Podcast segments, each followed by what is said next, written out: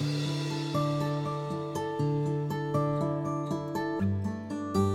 Dios había dado la promesa del Mesías desde la caída de Adán y Eva en pecado y a través de todas las épocas siempre recordó la venida del Mesías con sus diferentes características.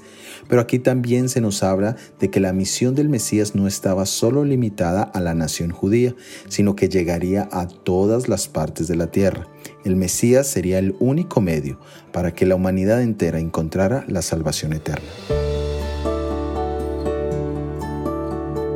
En el Evangelio de San Juan capítulo 12 versículos 20 y 21 leemos, Había ciertos griegos entre los que habían subido a adorar en la fiesta. Estos, pues, se acercaron a Felipe, que era de Bethsaida de Galilea, y le rogaron diciendo, Señor, quisiéramos ver a Jesús.